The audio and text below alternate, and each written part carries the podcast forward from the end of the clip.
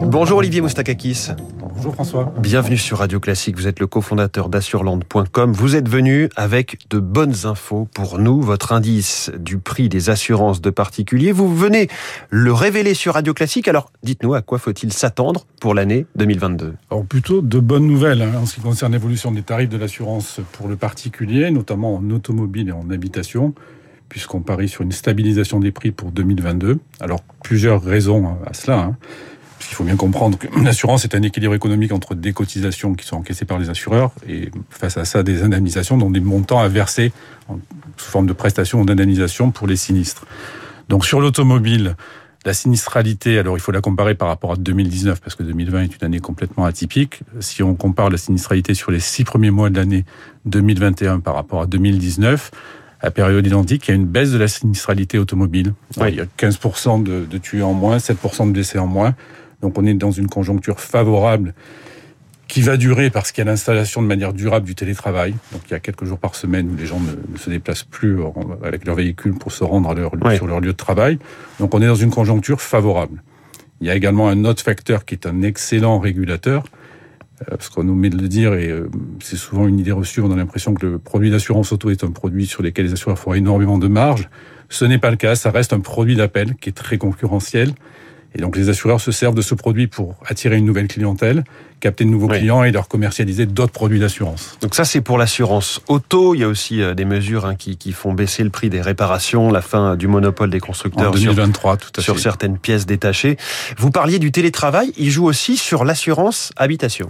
Alors tout à fait, puisqu'il y a une baisse de la sinistralité au niveau des dégâts des eaux, des incendies et des vols à domicile, puisque les gens sont plus présents qu'avant. Mais il y a tout de même toujours des dégâts des eaux et des incendies. Tout à fait, mais ils sont mieux maîtrisés, puisque lorsqu'il y a un dégât des eaux et que vous êtes présent à votre domicile, bah, vous coupez immédiatement euh, les arrivées d'eau, donc mmh. vous évitez justement la propagation et des dommages importants en termes de montant d'indemnisation. Donc sinistralité aussi favorable à ce niveau-là.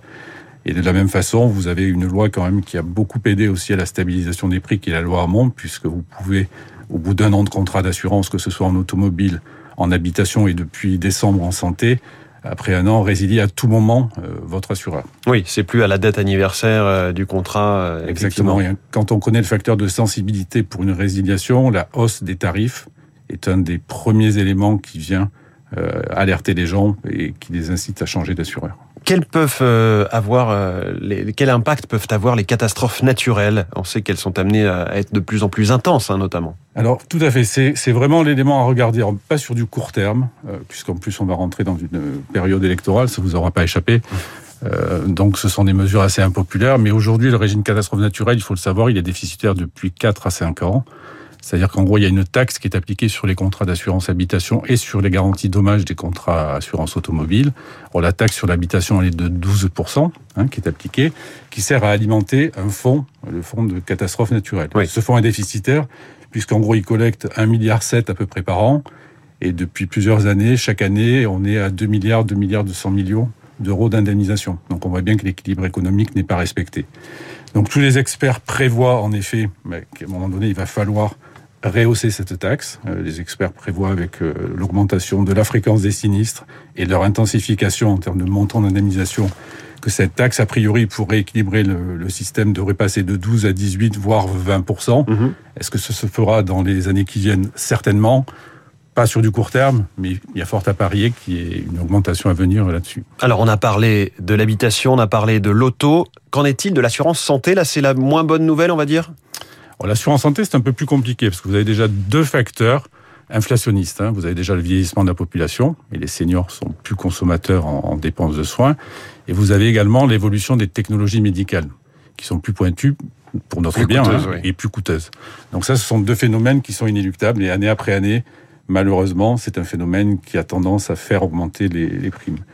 Vous avez également un autre, euh, un autre régime qui a été mis en place, c'est le régime du reste à charge zéro, mmh. dont on commence à mesurer les impacts, hein, notamment en, dentaire, audiologie euh, et optique. Donc voilà, donc il y a des facteurs structurels qui vont amener des hausses tarifaires de manière euh, inévitable. Plus de 2%, je crois, c'est l'estimation que vous vous donnez. Nous, on parie plus sur une hausse pour 2022 entre 2 et 3%, tout à fait.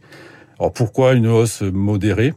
Euh, clairement parce que déjà, il y a mise en place depuis décembre de la possibilité de résilier après un an de contrat d'assurance. Donc même façon, pression concurrentielle qui joue. C'est un marché compétitif. Il y a plusieurs acteurs qui veulent se démarquer, donc euh, ils font attention à ce qu'ils font. Une hausse nette, mais de 2 à 3% qui reste donc mesurée, et je, je, retiens stabilité pour l'auto et l'habitation. Merci beaucoup pour euh, ce baromètre, hein, cet indice que vous nous révélez ce matin sur Radio Classique. Olivier Moustakakis, cofondateur d'assurland.com, merci beaucoup. Merci. Et bonne journée. 6h52, le vent aurait-il tourné? Le gouvernement veut relancer les projets éoliens. 3 minutes pour la planète C.